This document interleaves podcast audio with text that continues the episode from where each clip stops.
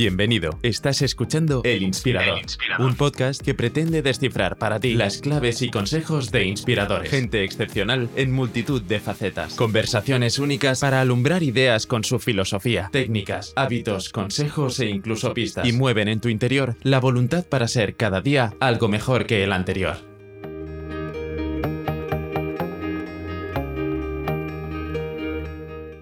Cuando se repasa la historia de España, los españoles, y también en el extranjero, tendemos y se tiende a enfocar momentos históricos desde una perspectiva negativa y cainita.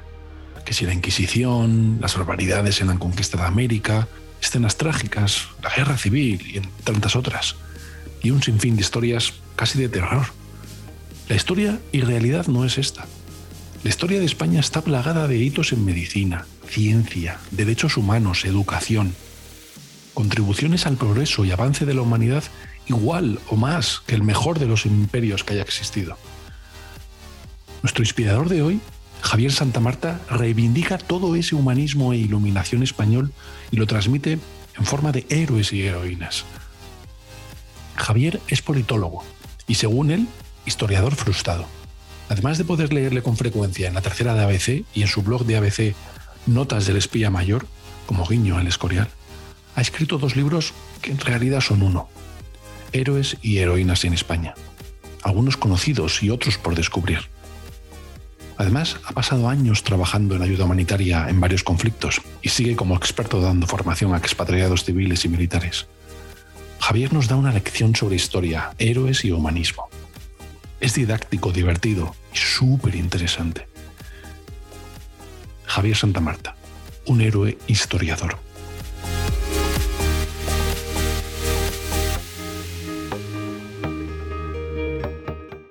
Bienvenido, Javier. Muchísimas gracias por estar con nosotros.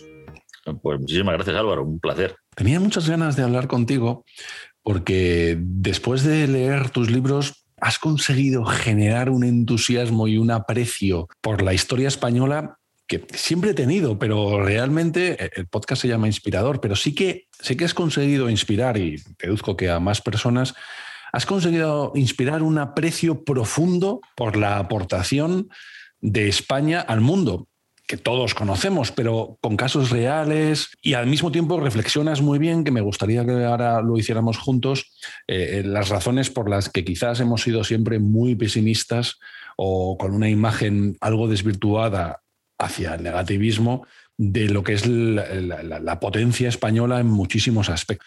A mí me gustaría hablar contigo hoy de toda la aportación que hemos hecho en educación, en sanidad, en, en, ciencia, en derechos humanos, pero has conseguido esa ilusión por muchísimos héroes, como bien dicen tus dos libros, que yo los considero uno mismo, ¿no? una, una sí, relación sí. al uno del otro. Has conseguido generar una ilusión muy agradable y muy motivadora, Javier.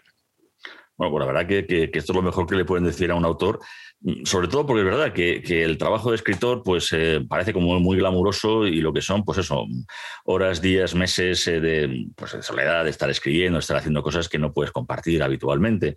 Eh, y claro, cuando una vez que, sale, sale la criatura, además ya dice también algún autor, deja de ser tuya, está en manos de los lectores, ya tiene que correr su vida y no sabes cómo va a funcionar. Y, y, hombre, lo haces con toda la buena intención, pero es verdad que me sorprende cómo ambos libros pues, están mm, convirtiéndose en lo que se llama un libros de, de, fondo, de fondo editorial, o sea que las librerías lo quieren tener.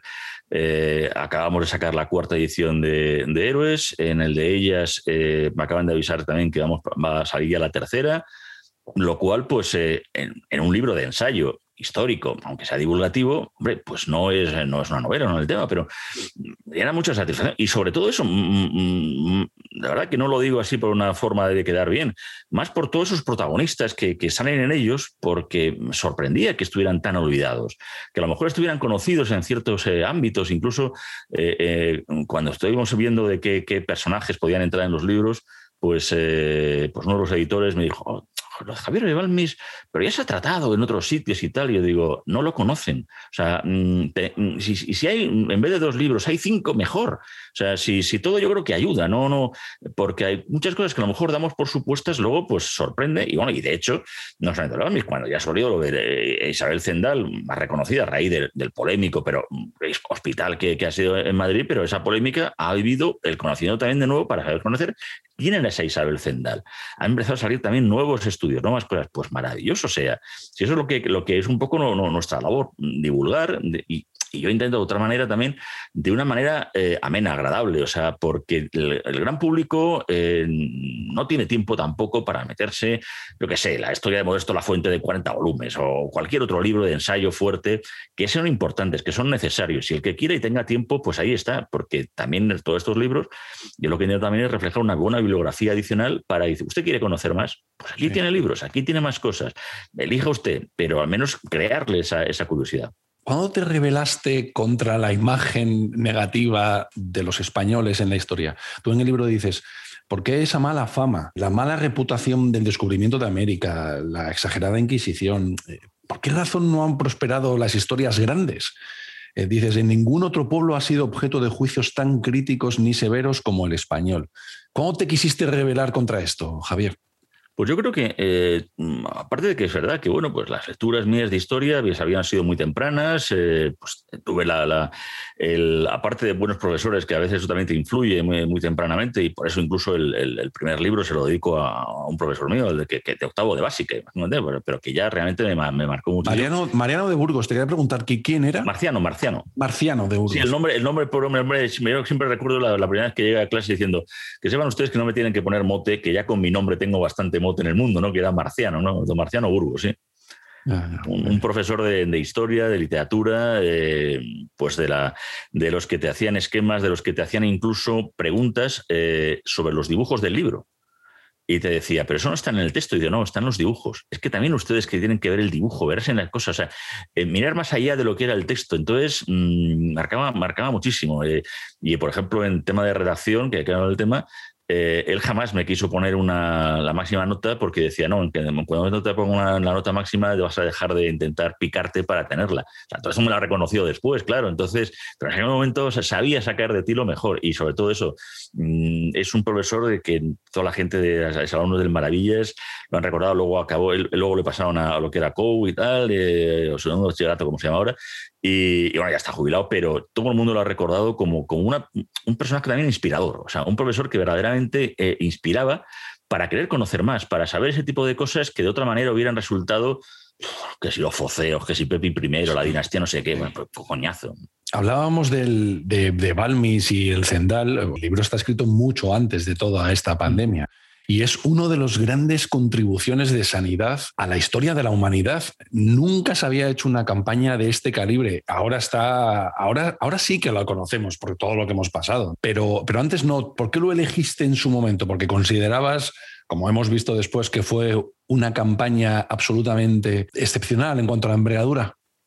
La verdad es que lo que más me costó fue hacer una selección y por eso eh, los dos eh, prólogos de ambos libros no son unos prólogos al uso, son una especie de capítulo cero, en donde casi intento excusarme, pero al menos dejar reflejado otros tantos que me he quedado en el tintero, y aún así más, porque, porque verdaderamente tampoco quería hacer ni un libro enciclopédico, ni algo, ni algo eso pesado, con unos capítulos más agradables.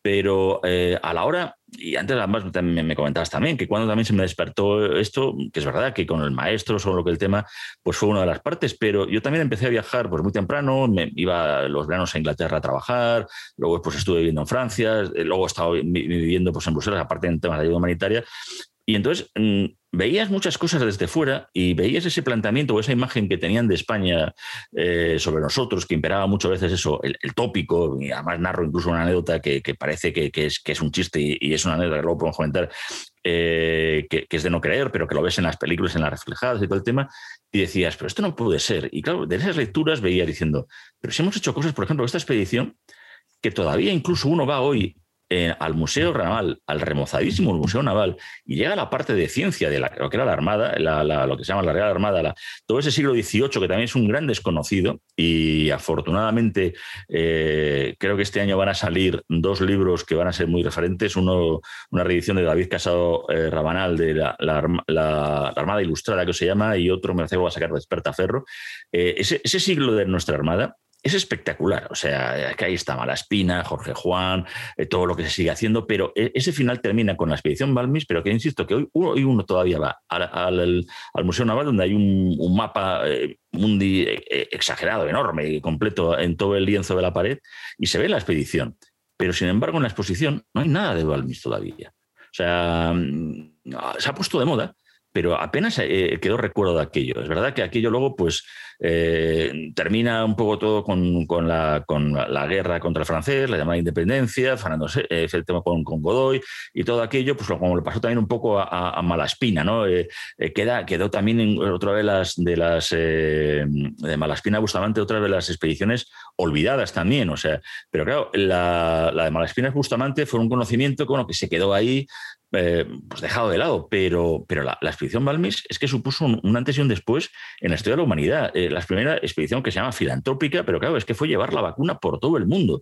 Eh, claro, Humboldt, todos estaban completamente admirados de, de Jenner mismo, claro, el descubridor de la vacuna contra la viruela de lo que se le había ocurrido a estos españoles, que en aquel momento todavía, efectivamente, claro que éramos imperio y éramos importantes, y la, y la llevamos, pues eso, o sea, a, todo el mundo por una manera, pues, ingeniosísima, eh, que es lo que te saca muchas veces, dicen, si no tienes medios, pues sacas un poco el, ingenio para, para hacer adelante, y, lo, y, lo, triste es que cuando incluso se ha empezado a dar a conocer, otra vez he tenido que empezar a leer esas cosas de la leyenda negra que decimos que no es mentira, que es una cosa que no existe. Bueno, pues artículos en ciertos medios españoles diciendo, ya, pero vaya burrada, utilizando niños, a saber cuántos morirían. Pues no murió ninguno. O sea, y en cualquier caso, con perdón, si hubiera muerto alguno, si es que se salvaron cientos de miles de vidas gracias a eso. No había otro medio, se utilizó de todo, o sea, transportar las vacas con el tema en los barcos, no moría, los llevaba Celestino Mutis, que ya también es otro de los personajes muy olvidados. Menor de generación todavía lo recordamos por el billete de 2.000 pesetas, pero vamos, que tampoco sabíamos quién era. Eh, pues también eh, hace, intenta traer que uno de, sus familiares se traiga de, la, de, la Real Botica de, Madrid eh, algún, algún sistema, alguna, alguna manera que pueda llegar a la vacuna, y no, no llegaban, claro, o sea, no había refrigeración, nada. Bueno, pues eh, Balmis con Salvañi, que además pierde la vida, o sea, sí que hay muertos, pero muertos mayores que, que se dejan la vida y en el empeño, y, esta Isabel Zendal, que es la reconocida incluso en México, más que en España, que tiene hasta un, hasta un premio allí, ¿no? Es la protoenfermera de la historia. Claro. Pues aquí incluso realmente en las crónicas no se sabe ni cómo se llamaba realmente, si era Zendal, Zendales, eh, ya. Sí, ahora se ha reconocido de alguna forma por la pandemia, pero la contribución española de estos personajes que mencionas a lo que es la historia de la sanidad mundial es increíble, como también lo es la historia en la educación. Hablábamos de esas universidades antiguas de... No quiero que sea esto una reivindicación de que no está tan mal o de que somos... Pero joder, hablamos de universidades milenarias. Que lo de Salamanca como universidad es que fue absolutamente vanguardista, fue la semilla para una educación en el momento, además, en que España y el, imperio español fue creciendo y transmitiendo. ¿no? Esa contribución a la educación de la Universidad de Salamanca, esa progresividad que había allí, eso es algo que tampoco está del todo reconocido. No, e incluso hay algunas partes que se conocen más, la parte de Suárez, de Vitoria, de los derechos humanos, el derecho nacional humanitario, que se empieza a conocer porque también el tema humanitario es algo que, mm, para bien, pues ha puesto de moda, querámoslo o no, el voluntariado, todas estas cosas, pues parece que eh, ¿quién no ha hecho un voluntariado? Qué bonito es el voluntariado. Yo también en eso también soy muy crítico porque eso, en fin, no es eh, voluntariado, no tiene que servir para hacer vacaciones antillanas en el sitio y ver cómo, eh, cómo viven los negritos y qué triste y qué bien vivimos nosotros. No, no. Entonces también es una labor importante de profesionales y hay grandes profesionales repartidos por todo el mundo que están haciendo una labor tremenda. Pero, pero claro, la Universidad de Salamanca parece que sí, que se ha quedado en esa esfuerzo, pero es que estuvo en todos los empeños, porque claro, mm, cuando se decía también incluso, claro, todos también, eh, al ser, empezar a ser un imperio real con, Felipe II, decía que no, que era un imperio oscurantista, sin ciencia, yo digo, pero entonces, ¿cómo hubiéramos podido progresar? Aunque sea simplemente por egoísmo, eh, eh, la ciencia se desarrolló de una manera como ningún otro sitio pudo hacerse, además porque teníamos medios y teníamos esa capacidad. Eh, ¿cómo, cómo, cómo, va a ser una... Eh, sería tirarse contra, sí mismo la, idea, ¿no? Pero siempre ha quedado esa, esa, esa marca negativa, ¿no? De, de, de, una, de, una, época oscura cuando fue completamente todo lo contrario, una época brillantísima. De hecho, la primera expedición científica que se hace en las Américas, que dura siete años, eh, se realiza en tiempos de, Felipe II, o sea, en la década de 1570. Mm, y cuando llega todo ese material, es tan increíble que un gran y grandísimo y queridísimo eh, científico como Galileo Galilei dice, no, esto no puede ser verdad. O sea, a él que le decían que se mueve, él mismo decía que estos hallazgos que hacen los españoles, todo tiene que ser una tontería. Que, paran contra 3.000 cosas, que 500 animales nuevos, pero ¿qué dice esta gente? O sea, no queremos ver las cosas simplemente de un lado. Y, la Universidad de Salamanca, pues está ahí desarrollando ciencia, está desarrollando incluso todo lo que es la economía moderna, porque claro, eh, empieza un nuevo sistema. La globalización sí es real a partir del viaje del cano y de una realidad en que incluso pues, hay que utilizar sistemas de pago, de, de medios y tal. Se está empezando a hablar de la inflación, del mercado real. Claro, todo es la, escuela de Viena y tal. Y ya tiene que llegar Peter para decirte, no, no, si es que esto ya los españoles lo hicieron hace cuatro siglos. Pero que no, pero no eran los españoles los que no hablaban de economía porque era pecado. Yo, bueno, ya, es el topicazo. Yo he aprendido muchísimo de tus libros, muchísimas curiosidades, porque cada capítulo no lo haces como una relación de una biografía al uso, sino que mm, haces trozos en los que marcas a los personajes dentro de su momento y recreas algunas escenas de ellos. A mí hay una que me ha gustado muchísimo, que es la escena que recreas en La Malinche. Yo soy de Valladolid, entonces me he sentido muy reflejado. Yo no sabía que La Malinche había estado en Valladolid. Yo no, no, lo sabía loco, y me ha, encantado, me ha encantado conocerlo. Tampoco sabía que también Hernán Cortés se llamaba Malinche. La Malinche sí que está reconocida como una persona clave en la conquista. Lo que pasa es que tú cuando comparas a Hernán Cortés, vivo en Valladolid, pero soy de Cáceres. cuando comparas a Hernán Cortés, yo me he criado al lado de estatuas de, Hernán Cortés. Cuando lo comparas con Alejandro Magno, sí que le he mirado con una perspectiva diferente, ¿no? Con una perspectiva más grandiosa de la que podíamos tener. ¿Tú lo llegas a comparar con él? Sí, es que es un personaje, eh, claro, eh, inevitablemente las comparaciones siempre son odiosas que se dicen y claro, pues eh, Alejandro en espacio, en terreno, en aquella época, en lo que suponía, bueno, acaba siendo un poco pues el epítome del gran conquistador, pero que además el gran conquistador que va fundando ciudades, que va fundando Alejandrías con su nombre a lo largo de, la historia, el propio Julio César, pues ya sabemos que cuando llega también a Hispania y ve un poco y recuerda lo que había hecho Alejandro a su edad, pues llora, en fin, todo ese tipo de cosas, porque es verdad que ya se convierte en un referente desde, desde muy, muy temprano. Pero es que luego mm, vamos viendo un poco la historia, la historia va progresando y se van produciendo invasiones, conquistas, como es normal y lógico. No, no, eh, el mundo no es cascada de colores, mágico mundo de colores al, estilo Walt Disney, sino que es una realidad pues, eh, que es en la que se mueve, pues con guerras y conquistas. Pero la conquista de México y el personaje de Cortés eh, es sorprendente porque se ha estudiado, pero todavía sigue siendo un tema de polémico, porque es que la conquista de lo que conocemos conquista de México, de, todo lo que fue el, imperio mexica, mm, está lleno de matices. Está, parece que llega un día por la mañana Cortés, eh, se empieza a violar a, las Indias, llega a, México, se carga a Moctezuma, destroza todos los templos y ahí se establece. No, no, esto fueron dos años, dos años de, alianzas, de luchas, en un sistema mucho más complejo. Ya se está empezando a reconocer eh, el, papel de los trascaltecas, pero claro, eh, esa alianza se produce sobre bases, ya que eh, él había estudiado en Salamanca. Y, tenía pues muy, muy eh, el concepto humanista lo tenía muy metido, o sea, entendiendo que es una época cruel y que evidentemente, pues hombre, eh, no se andaban con tonterías, claro, había gente que mataba y moría, pero en esa, en esa conquista se producen incluso eso como que Tlaxcala se convierte en la primera ciudad con fuero juzgo, porque evidentemente ya se convierte en ciudad castellana y por tanto tiene todos los derechos. Es que eso no se produce en ningún otro sitio que podamos eh, conocer de una manera parecida. Pues eso, desde que a lo mejor Alejandro Magno empezara a implantar las ciudades con, un, con ese helenismo, entonces esa hispanidad que además el propio Cortés llama aquello Nueva España, esa nueva España que, que se dicen también los clásicos. España no existía, porque sabemos que España no existe desde los decretos de la nueva planta, bueno, incluso desde el 1810 y tal, claro, confundemos Estado-nación y los historiadores no sé por qué están ahora mismo en esa, en esa extraña pelea, cuando ese concepto que, que había venido y que era mediabilizante de, de la palabra España y de origen romano, eh, estaba tan metida que Cortés mismo crea que hay una nueva España para ser eso, parte de, la antigua España. Una parte. Entonces, eh, incluso la, aceptación de, de, Malinali, de, Doña Marina, de, Malinche, que además eso son conocidos ambos por el mismo nombre.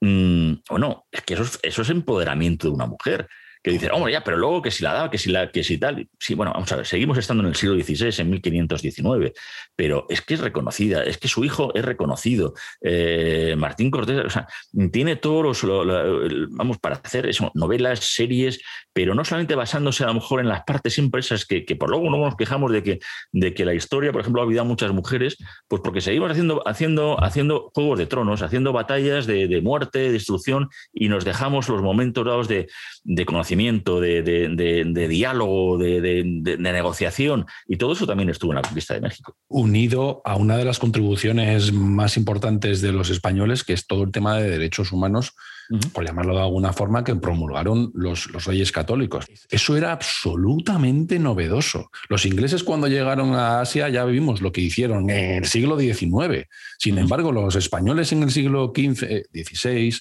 eh, estábamos hablando de un reconocimiento total de ciudadanos con toda la protección que eso incluía. Eso tampoco ha estado reconocido En, el paso de la historia. Y además volvemos a querer echarle, como yo digo siempre, eh, gaseosa al Vega Sicilia. Y entonces si de pronto te pones a hablar de las leyes de Burgos, lo siguiente que te dice alguien dice, ya, pero no se aplicaron. Vamos a ver, estamos en 1516 para que venga un justicia, para que venga un notario, para que venga alguien de la corte, se tarda unos mesecitos en llegar en barco, que luego tiene que volver y todo el tema. O sea, era muy complicado mandar y hacer órdenes. Por eso se, avalaba y se, implantaba el sistema de, virreinatos, de visorreyes, que en nombre del rey intentaban impartir justicia. Pero había corrupción, pero vamos a ver si la hay ahora, no lo va a haber hace cinco siglos. Eh, y las leyes, si se incumplen ahora, ¿por qué no se van a incumplir? O sea, pero eso no quiere decir que al menos el esfuerzo legislador para intentar regular hasta aspectos laborales, pero los aspectos incluso, pero que la mujer cuándo podía dejar de trabajar si estaba embarazada, el permiso de, maternidad correspondiente, eh, los niños hasta qué edad, a partir de qué edad podían o no trabajar, eh, la parte también de tierras que se tenía que pagarles. Es que eso, vamos, es que no, no, se va a ocurrir a nadie. Y además, por supuesto, claro, con un concepto de ciudadanía. Claro, vemos un poco que, las burradas que se hicieron, pero no las vamos a negar nadie. O sea, y, el mal uso de las encomiendas, pero, es que eso se ha hecho en el siglo XX, por belgas, por, por en, ah, África. Estamos hablando de una. Eso en el siglo XVI, pero si hemos permitido lo del Congo, o sea, que, que y, con, y con los belgas, porque dicen, no, hombre, ya cuando dices, y fue una de las cosas que, que a mí me, me cabreó mucho, porque cuando en los años 50 hacen la exposición en Bélgica con zoos humanos, con todo el tema, con los niños como si fueran chimpancés, al final te dicen, bueno, ¿y qué pasa? Que en España no hubo. Yo digo, pues sí, a final del siglo XIX, y desde luego no fueron tratados así, y además, de hecho, fueron recibidos en la corte. O sea, era, era una novedad, no, no, teníamos National Geographic en el siglo XIX, pero en 1957, hombre, por favor, que estábamos a punto de llegar a la Luna, que habían pasado dos guerras mundiales, que ya había una declaración de derechos del hombre, o sea, perdón, del derecho universal de derechos.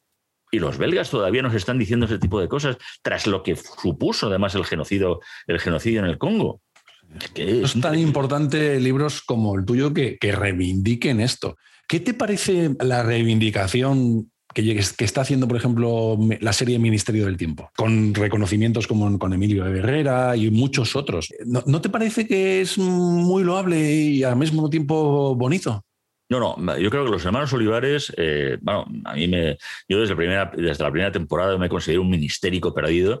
Eh, cuando se estaba viendo a ver si iba a haber una segunda temporada, fui de los que además eh, hicimos campaña, se puso a que todos fuéramos vestidos incluso de alguna manera y tal, porque fue algo, fue algo novedoso. al margen de que que si esto tenía reminiscencias de Doctor Who, que si esto estaba ya hecho en La Patrulla del Tiempo, que es un relato clásico de ciencia ficción. Y mm. vamos a ver, si... si no, no, habían hecho, en todo el mundo habían hecho algo parecido. No, no, claro, pero y además, en cualquier caso, desde Ulises y, Penélope, todo está inventado también en la, en la, novela. O sea, a Cela una vez le preguntaron, le preguntó un, joven aspirante escritor diciendo, esto es que yo lo que no, no encuentro es un tema. Y yo, un hombre, una mujer, se quieren, hay conflicto, ya está. Eso es la literatura en general de todo el tema. A partir de ahí, desarrollala como quieras. Y la manera en que los hermanos Olivares lo han desarrollado, eh, aplicándolo al sistema español, con las bromas y el humor español, el sistema de crear un ministerio con funcionarios, con todo lo que, insisto, que es la propia broma de hacer reírse de uno mismo, con ese humor que también nos hacía falta. ¿no? A mí me parece magnífico. Que pueda haber capítulos mejor o menos, eh, que te gusten más o menos, o que al menos pueda haber cosas que puedas discutir. Primero, es una serie esas también esas otras. O sea, no hay que creerse la guerra de las galaxias. Chihuahua no existe. O sea, no hay un hombrecito verde con orejas puntiagudes que se llame Yoda. No, o sea, vamos a ver si. Pero el principio de credibilidad de la serie es fenomenal. Los guiños que se hace a sí mismo, bueno, cuando en un momento dado hasta Rodolfo Sancho, que hizo eh, esas series magníficas también de Isabel y de Carlos Emperador, que el que hizo de Fernando el Católico, él se encuentra otra vez con la misma actriz que hace de Isabel, que es Michelle Jenner. O sea, esa broma de mirar al lado, o sea, de romper cuarta pared y decir, a mí, a mí esta mujer me suena. Bueno, me parece una serie que, será de los análisis, o sea, será de las que mm, recordaremos, como las de Chicho Ibáñez Serrador o, de, o los Estudio 1, y sobre todo ha creado una cosa que es lo importante, es lo que vamos, el interés, la curiosidad por la historia, de gente que no hubiera conocido eh, personajes como los que ahí salen o aparecen eh, si no hubiera sido por esta serie. Y una serie en la que efectivamente lo puedes pasar bien eh, porque no tiene que ver una cosa con otra. O sea, disfrutar de una cosa, pasártelo bien, pues no implica que sea, tenga que ser una cosa tediosa, un documental de la voz, como se dice. O, no. no, no, en absoluto. Y, aprovecha para reivindicar héroes, que es lo mismo que, tú, que, tú, que tú has hecho en tu libro. Porque nos descubre gente hay muchos mortales como yo que no conocíamos. Eh, por muy, muy importante que Emilio Herrera fuera, yo no lo conocía. Y, y los ves vivos. O sea, los eh, ves vivos también. Eh, efectivamente, con sus condicionamientos. Claro, eh, yo un poco, claro, me fijé en, aparte de los libros que había leído y tal, y, hombre, el, sistema de estructura que yo hice fue un poco basándome en el Momentos Estelares de la Humanidad de Stephen Zweig, en fin, que Zweig me perdone el atrevimiento, pero, pero yo quería eso, ver un poco la historia viva. Entonces, cuando hasta se ha comentado yo, el recrear a los personajes vivos es para que el lector eh, les vea, les vea comentar, sufrir, hacer cosas como, no como si fueran personajes de novela, no, no, y hay cosas que están recogidas y ha sido fácil, en otras pues he intentado ser lo más riguroso en esa recreación. Eh, pero es que es la manera que también que te, pueden, que te puedes hacer que, que veas que esa historia no es de una cosa rara, de, de extraños. no, no, no. Gente que, que, en el fondo son, somos muy parecidos, muy parecidos. Si de verdad, em, entre estos 3.000 años desde eso, Alejandro y Pericles y tal, lo único que ha cambiado la tecnología, el que tenemos eh, ahora pues, podcast y tenemos ahí la tablet donde lo podemos escuchar y los smartphones. Pero en lo que es en el pensamiento del tema, el ser humano seguimos siendo iguales que hace siglos. Totalmente, sí, sí. Sí, yo he descubierto, como con el Ministerio, muchísimos personajes con tus libros que no, que no conocía. Me ha encantado Ángela Ruiz Robles eh, y muchos otros que podría preguntarte sin fin. Quería aprovechar para hablar contigo de otro par de cosas. Tu labor humanitaria. Hablabas antes de que la labor humanitaria no es solo, no es solo ese voluntariado, sino también de forma profesional. ¿Tú la viviste de forma profesional? Sí, la verdad es que, eh, bueno, fue, por una, fue por casualidad. Eh, yo estaba colaborando, estaba, había terminado los cursos de doctorado y estaba colaborando con el Colegio de Política y Sociología y, llegó una oferta de trabajo para, para politólogos y sociólogos y de una ONG española, el MPDL, de Paquita Sauquillo, y estaban pidiendo gente para ir al, al conflicto de Balcanes, a Bosnia la casualidad es que el que, lo, organizaba y lo llevaba en esa organización, pues era un antiguo compañero del colegio y luego también de la facultad, que nos habíamos, pues hombre, dejado de lado por esos años y yo digo, ah, pues mira, voy a ver. Y decía, no, es que joder, tal, hombre, pues cuando tiempo, mira, pues que quiero, porque es verdad que yo creo que politólogos y sociólogos lo que tenemos es que somos un poco de, ideas generales, no tenemos un poco la visión de grupo. Y pues, eh, pues decía, que quiero mejor también traer esos politólogos, porque claro, es una situación, porque no te, no te vas tú, ¿no? Y yo digo, ¿pero dónde me voy a la guerra? Pero, que, está, que estoy viendo en el telediario todos los días pepinazos, hombre. Y, el mapa ese que es de la zona así, y esas líneas de rojas, ¿qué, es? La, zona de combate. Yo, ¿me vas a meter ahí? Bueno, obviamente le dije que no, y diez días más tarde llegaba con las maletas a Zagreb preguntando qué parte de no no había entendido. Pero, pero bueno, el caso es que al final me vi envuelto en algo que jamás había pensado, porque además yo estaba, mi tesis doctoral no tenía que ir nada sobre, sobre el tema del humanitarismo ni nada del tema. Eh, es verdad que había colaborado en temas de Unión Europea y este era un programa conjunto de Unión Europea con otras ONG francesas. Tal. Y, bueno, pues empecé a aprender, de verdad, en un máster de día a día, pues lo que es la cooperación, la realidad del día a día, de la acción humanitaria, de que por más que intentes hacer las cosas, las cosas no son tan fáciles de solucionar. Y, bueno, pues ya hice un, ya un concepto profesional, eh, ah, pues acabé ahí. Luego pues ah, hice el primer, eh, porque intentó la Unión Europea hacer una especie de cuerpo también de, como de cooperantes, entonces se creó pues eh, una especie de, de Network Humanitarian Assistance que se llamó para, en, varias, con varias universidades, la de Deusto, Oxford, Lovaina, la de Bochum en, en, en Alemania, y alguna más, otra más que no, no, no recuerdo. En fin, y entonces pues para prepararnos pues en geopolítica, en medicina especializada, en logística, en los, aspectos más Y ya pues también lo hice, acabé al final, bueno, mm, destinado también con jefe en algunos sitios, acabé trabajando como experto en la Unión Europea en la comisión y, y acabé pues bueno, pues en, una, en un momento dado pues también quemado, como, como quema también esa, esa profesión y esa realidad, porque, porque es difícil, eh, no, eh, no, tanto a veces por, por la, la, privacidad y el riesgo, o sea, el riesgo tiene un bombero y, y, es una cosa asumido si eres un buen profesional, sí, Pero, pero que había que hacer una reflexión, a mí me pareció importante. Entonces, de las cosas, cuando yo volví y luego empecé también a colaborar con la Fundación Ortega y Gasset,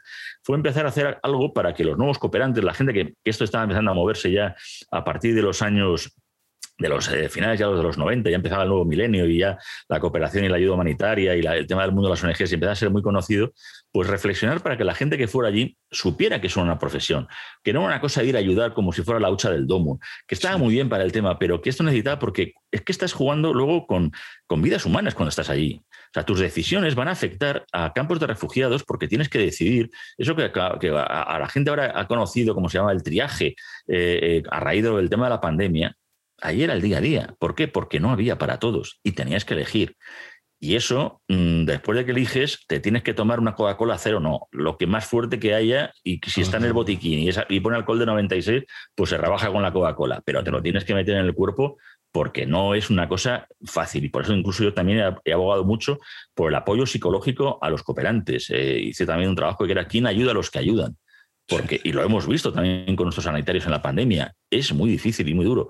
Y luego, un hecho también importante eh, y no baladí, se está trabajando con dinero público, con dinero de las administraciones, del ciudadano no se puede permitir que los dineros también se vayan gastando como si esto fuera, no, no, hay que saberlo, eh, gastar de una manera seria. Y por eso el voluntariado está muy bien porque puede hacer que la gente, gente joven, conozca aquello, pero no ser utilizados como mano preferente ni que el voluntariado es la cooperación. No, la cooperación al desarrollo y ayuda humanitaria tiene que estar llevada por profesionales, por gente que se responsabilicen. Eh, el voluntariado, por ejemplo, que hace Cruz Roja Española es muy interesante porque coge a profesionales, les prepara y en un momento les activa, como si fueran reservistas voluntarios del ejército, pero ellos son profesionales en su materia.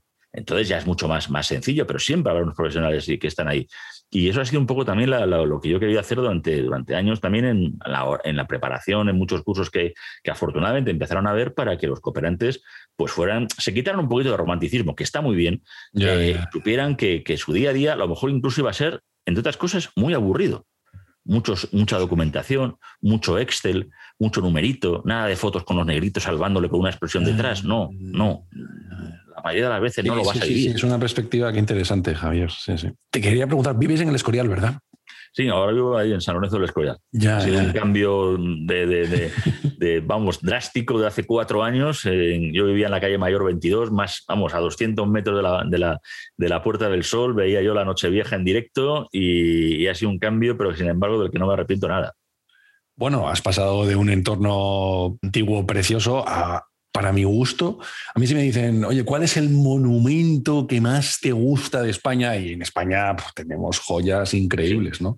Pero el que siempre, siempre, siempre me sorprende es el Escorial. Sí, es que yo creo que tiene algo, eh, me voy a poner muy pedante, eh, pero tiene algo eh, mágico-matemático al estilo Fibonacci, al estilo Bach. Sí. O sea, cuando uno escucha Bach, notas que hay una perfección y no te acaba de cansar. Tú vienes a la Escorial y dices, coño, cuadrado, ya está, cosa más simple. No, es perfecto. O sea, es, es, una perfección que no cansa. O sea, el gocó, el barroco, el churrigueresco es precioso, pero como que dice, te acaba empachando. O sea, esto no empacha. O sea, es que te paseas, te puedes pasear por la lonja las veces que quieras.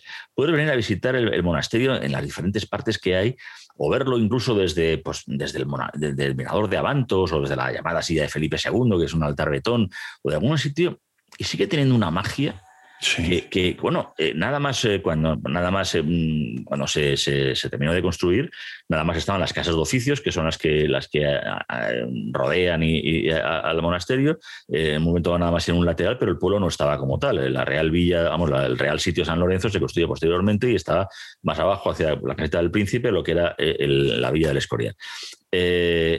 imaginar en, ese, en esto que era pues, un Paramón medio del Guadarrama, esta obra en 1588. O sea, mm, claro, ya se convirtió en aquel momento dado en una, ya llamaban la octava maravilla del mundo, porque no había nada inigualable. Y además es que sumaba, era un sitio que, donde se estaba eh, el poder, pero el poder administrativo, el poder militar, estaba la CNI, aquí era la sede del espía mayor, de los sistemas de inteligencia y de espionaje que había.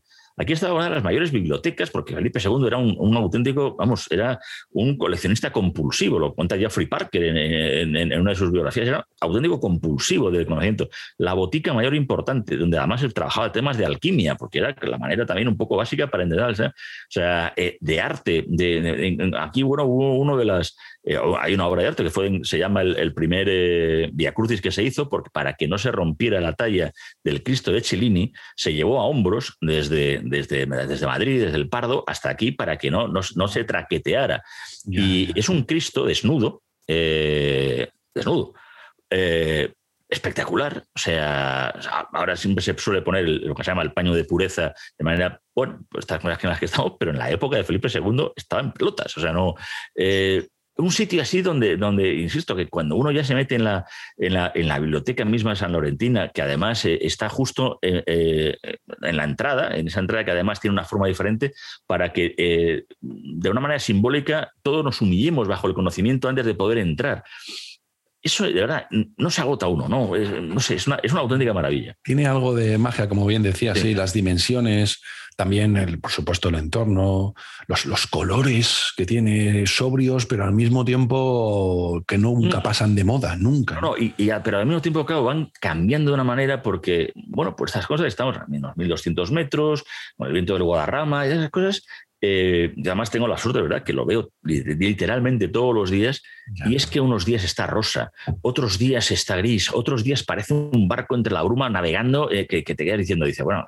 yo me he tomado algo también que no me ha sentado mal, porque, porque es que está navegando el monasterio y lo ves navegar, moviéndose. Eh, otra vez, luego, además, cuando se pone a lo mejor a tocar las campanas, es que te retrotrae a, otros momentos, cuando lo ves incluso a la nochecita, paseando por la herrería, eh, con las. casi es que estás viendo en las ventanas la, sombra de Felipe II por ahí, eh, trabajando por la noche como él hacía eh, y mirando. no sé. Sí, además en esta, en esta época que, no ha habido turistas. Claro, tiene que haber sido una perspectiva diferente de, este, de todos estos monumentos, ¿no? muchísimo menos, muchísimo más vacíos. Afortunadamente, de todas maneras, San Lorenzo del Escorial ha sido los sitios donde menos tenido, no hemos tenido realmente incidencias de COVID muy altas, se ha sabido el tema, y, fue de los primeros lugares que patrimonio, eh, porque lo, cerró los monumentos, fue de los primeros que abrió, abrió es verdad, que con una con un sistema de, visitas más, más, más cerrado de, lo, que es, porque es, uno de los monumentos, evidentemente, de patrimonio en toda España más, más visitados. Eh, y todavía, por ejemplo, eh, está cerrado la, entrada a la cripta, a la cripta real, eh, porque es un sitio pues, muy angosto y muy difícil también pues, de, ventilar y arear y, por cuestiones de seguridad no se hace.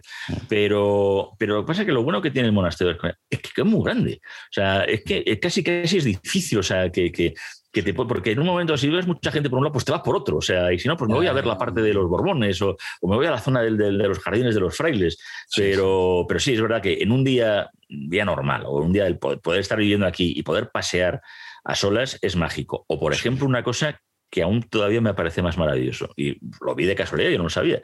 Hay, eh, una de las cosas que hay es un, es un colegio, el colegio de, de, los agustinos que lo llevan.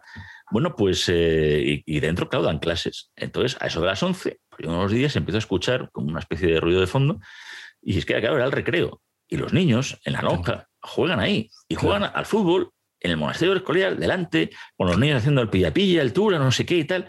Y decías, esto es la España mágica. O sea, y entonces ya el monumento encima cobra vida. O sea, ya es real, ya no es una cosa, un monumento así como arquetípico. No, no, no. O sea, y entonces ya es cuando ya te vuelves loco.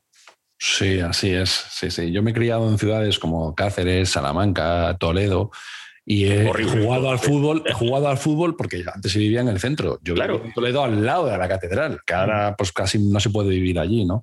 Y yo he jugado al fútbol en paredes de la catedral. Claro, claro sí, sí. Me gustaría agradecer tu tiempo enviándote un libro, Javier. Eh, he estado dándole vueltas y hay un libro que me leí hace un año o dos. A mí me gustan mucho las novelas gráficas. Y hay un libro que escribió Paco Roca y Guillermo Corral, una novela gráfica que se llama El Tesoro del Cisne Negro, que recrea, bueno, por una, por una parte la historia del hundimiento del Cisne Negro con sus tesoros. ¿Te recuerdas aquellos, mucho mejor que yo seguro, aquellos eh, temas legales que tuvimos con la empresa Odyssey que estaba pues recrea. y, ahora seguimos con Colombia y tal. Claro, claro, claro. Pues recrea todo aquello con el enviado ministerial, los abogados. Es, una novela gráfica interesantísima que, espero que te guste. Te daré llegar. Eh, vamos, has acertado porque además soy un auténtico fanático de la novela gráfica, de los ah, cómics, de los de los tebeos que yo empecé con, con mi pulgarcito, mi tío vivo y todo ese tema, pero y que además en la época en que yo vivía en Bruselas, claro, ya sí que descubrí un mundo nuevo, un mundo que me cabreaba porque veía que el cómic franco-belga incluso había hecho cómics de historia de España, que no existían en España. O sea, que había cómics sobre la guerra de la independencia, evidentemente, sobre la conquista de México, o la conquista se puede uno imaginar. Y decía, bueno, ¿y aquí por qué no hacemos cosas parecidas? Bueno, había hecho algo Palacios en la antigua revista Trinca, ya desaparecida, que hizo pues desde el CID, que, que ahora mismo creo que no sé si ha sido Norma que lo ha recuperado en una integral, eh, la, paga del, la paga del soldado también sobre las guerras de África de principios del, siglo, del siglo XX, pero, y bueno, mm, ahora mismo, efectivamente, con, Paco Roca, con la colección de Cascaborra, eh, gente que está empezando también a utilizar ese, ese medio, que es la novela gráfica, y que ha, hecho que, no sé, que eso, que todos conozcamos el mundo romano con todas las impresiones del mundo, con Asteris, por ejemplo, por poner una cosa tonta, o, o, de, o, de, o poder viajar con Tintín, y sin embargo, con la historia tan rica, pues empieza a ver ahora cómics sobre el Bueno, yo, Javier, aprovecho para preguntarte, porque voy mucho a una tienda de novela gráfica, veo muchos títulos de novela gráfica eh, española, de la Reconquista, de la América, y estoy muy perdido. No, no sé realmente bueno, me fío mucho de editoriales como la que decías de Norma, como la de Astiberri, que es de la editorial del libro que te voy a mandar. Mm. Pero, ¿tú has leído últimamente algo en novela gráfica con un componente histórico que recomendarías? Pues eh, hay un, salió, vamos, ya digo, la colección de Cascaborra, en general es una colección que, eh, que está haciendo, una editorial además eh, catalana y, está utilizando pues guionistas, gente joven y, dibujantes cómics que están tratando, intentan tratar todos los temas. De hecho, a mí me llamaron incluso para hacer un, prólogo de, uno de ellos eh, hay prólogos pues, de Augusto Ferrer Dalmao, de María Fidalgo, eh, de Luis Alberto de Cuenca, de gente bueno, pues que también un poco pues, ayudan un poquito a, hacer que el cómic sea accesible. Además, están a un precio bastante, bastante adecuado. Y el, mío fue sobre María Pita, que pues es también como tantas, tantas las mujeres que, a lo mejor se conocía un poco el hecho, pero de manera también muy, muy alejado, a lo mejor, pero no se metía en el contexto de que todo esto era en la guerra eh, anglo-española y, y de la contraarmada de Drake, que fue mucho más desastrosa que la armada famosa invencible y que todo eso se ha perdido, ¿no? Eh, entonces, bueno, pues eh, este, este, por ejemplo, este, este cómic de María Pita, pues es, la verdad que está muy, muy bien hecho. Eh, la dibujante Mike ha hecho una, una, labor tremenda. Y hay otro que estoy intentando recordar, desgraciadamente tengo la, la cabeza, y me parece que lo editó por Edmond, que es uno sobre las naves de Tolosa, en 1212, con un dibujo muy bueno, muy interesante, mm, de una línea además que también es al estilo europeo, no, no el cómic americano, pero que también verdaderamente es, eh, es, vamos, muy interesante y ese, vamos, se puede encontrar fácilmente en, las librerías. Es de, hace unos años. Es verdad que ahora mismo, pues, bueno, hay muchos y está saliendo, incluso están recuperando cosas, pero bueno, bendito sea que efectivamente haya una posibilidad de empezar a poder eh, eh, recoger algunos y tal, que algunos te pueden gustar más, menos. Hay alguno, uno que ha salido también ahora, también con Norma, o no, parece que se van a poner sobre el buscón, que era el buscón que se va a las Indias. Está muy bien escrito, está muy bien trabajado entra muy en lo negro legendario, porque es verdad, es como cuando nos parecemos una película. Eh, nos centramos siempre en esa parte negativa de nuestra historia, que la hubo, que no hay que negarla. Pero hombre, hay algo más también detrás de todo eso. Y este de Buscón le he visto yo, le he visto yo en la librería. ¿Estás acabando tu último, tu, siguiente libro? Sí. ¿No, nos puedes contar de ello todavía? ¿Nos puedes contar algo? Pues eh, bueno, puedo contar que va a ser con la esfera de los libros y, que Dios mediante, eh, por el tema de programación y esas cosas, creemos que saldrá en junio.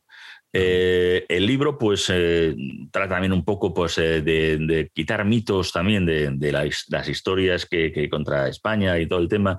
No es un poco un libro sobre la leyenda, la la leyenda negra, aunque inevitablemente pues sí hay que tratar, porque claro, en, toda la historia de España y en los siglos y en, que, en que estuvimos su imperio, pues, eh, pues es lógico que, tuviéramos también los enemigos, porque eh, si eres el mayor o el más grande, pues eres la persona a, desbancar. O sea, también tampoco tiene, no es que nos tuvieran especial manía por ser nosotros, no, porque éramos los que habíamos destacado. Si, no, si nos hubiéramos quedado en nuestra casa, pues nadie nos hubiera hecho ni puñetero caso. Sí, nos podíamos haber defendido un poco mejor, quizás. Claro, pero es verdad que efectivamente no lo hicimos y sobre todo nosotros mismos hemos caído en esos, en, en esos tópicos. Y, lo único, eso sí, que he intentado hacer, darle un tono lo reconozco un poco gamberro. Pero yo creo que también tenemos un poco que también que reírnos un poquito y tomarse las cosas un poco con ese humor, porque eso, en un país en el que nos hemos llegado a confundir los símbolos de toda la vida, pues, que vamos a hablar por el tema, por, por los 40 años de Franco, que poco más o menos estemos cargando toda nuestra historia, que estemos hablando también, la serie del CIT acaba de salir y te sigan hablando de, no, caos, que como esto ha sido un tema franquista, y yo, por favor, que Franco ya hace 45 años que se ha muerto, pero, pero si es que ni yo digo, o sea, ni el yo que, que nací en el 63 y he estudiado en el tema, el concepto, ya, es que la enciclopedia de Álvarez es de los años 40, hombre, no, no todo el mundo. Y no podemos hacer así eso cuando el CID es una figura que está reconocida hasta en el, hasta en el himno de riego. Que no, hombre, que no, que, que no puede, tenemos que hacer un, quitar esos topicazos de ver un águila y las flechas y decir, es que esto es de Franco. Cuando además, por ejemplo, los franceses, en su escudo, el escudo de armas de la República Francesa es muy desconocido. El escudo de la República Francesa son las fastes. Las fastes, el símbolo del fascismo italiano son las fasces. Tú dile a uno, a uno de la República Francesa que quite ese símbolo porque es que Mussolini lo utilizó. Tú dile a los alemanes que vemos un euro de Alemania con un águila. No, no, ese águila fuera, que eso lo utilizó la Wehrmacht. ¿No, verdad? Pues porque nosotros estamos haciendo lo mismo, estamos quitándonos nuestra propia historia. Y bueno, he intentado un poco hacer por este libro que espero que, guste y que, y que, bueno, que haga también pasar un buen rato, porque ya te digo que, que también se puede uno disfrutar leyendo historia. Lo esperamos con muchísimo interés. Muchísimas gracias, Javier. Ha sido un placer hablar contigo. yo encantadísimo y, nada, la siguiente pues eh, con, con, vino y jamón por delante. claro que sí, lo esperamos. Ojalá. Muchísimas gracias, un saludo, hasta la próxima. Un saludo, un abrazo.